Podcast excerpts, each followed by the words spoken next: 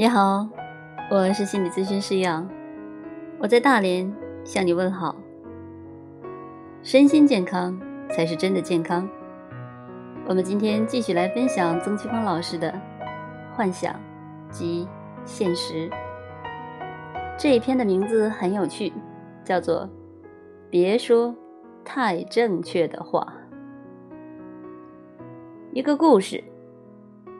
某人在知道地球是圆的之后，就每天走在大街上，反复的对他见到的每一个人说：“地球是圆的。”不久，这个人就被强行送到了精神病院。此人所说的虽然没错，但如果这些没错的话被过度重复，这种做法本身。就是有问题的了。事实上，我们经常会碰到永远说着正确的话，并且不断重复那些话的人，比如领导对下级、父母对孩子等等。遗憾的是，这些人由于各种原因而没有被送去治疗。这些人说太正确的话是有原因的。首先，是因为他们不自信。如果说一些具有原创特点的话，他们担心会出错，会被人抓住把柄，所以他们就把那些完美无缺、滴水不漏的话当成自己的话来说，用来。增加自己可怜的自尊。第二，这些人有天生的虐待他人的倾向。人与人打交道，最重要的是情感的交流。但这些人因为想虐待别人，又怕别人不乐意，就变着花样来干。说太正确的话，就是虐待他人的方式。因为这些话的特点是：说的人越说越高兴，越过瘾；听的人越听越难受，而且最难受的是，不舒服了，连反击的可能性都没有。这一点就说明。说太正确的话的人，说那些话，不是他们的目的。让人难受，才是他们的目的。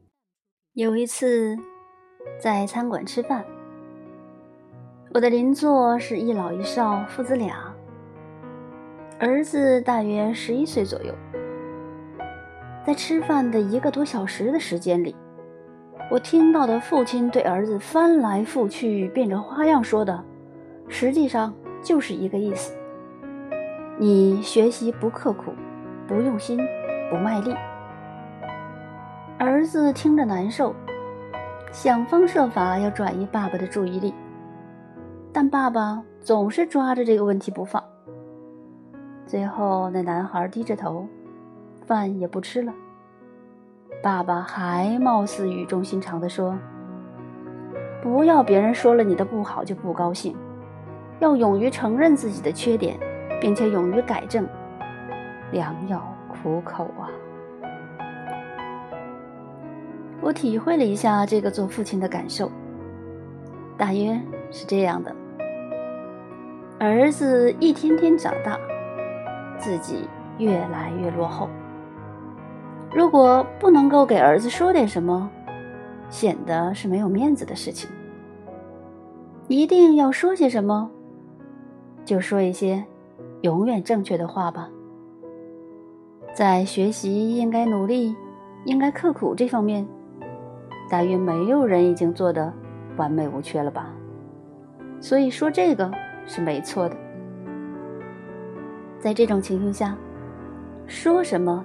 已经不是太重要，关键是要说。于是就把那些正确的废话反复的说了出来。仔细想想，这样的人也很可怜的。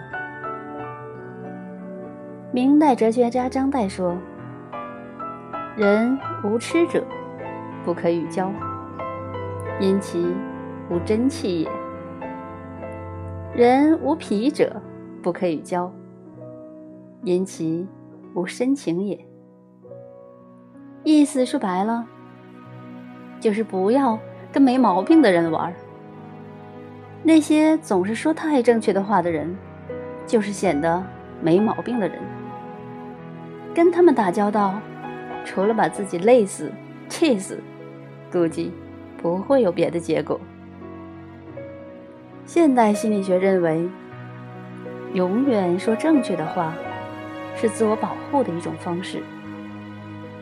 自我保护当然没错，但是，如果这种自我保护是以别人的痛苦为代价的，那就是个问题了。从实际效果说，总是这样保护自己的人，迟早会应了那句老话：“搬起石头砸自己的脚。”意思是，做了让别人难受的事情，自己。迟早也会被别人弄得难受的。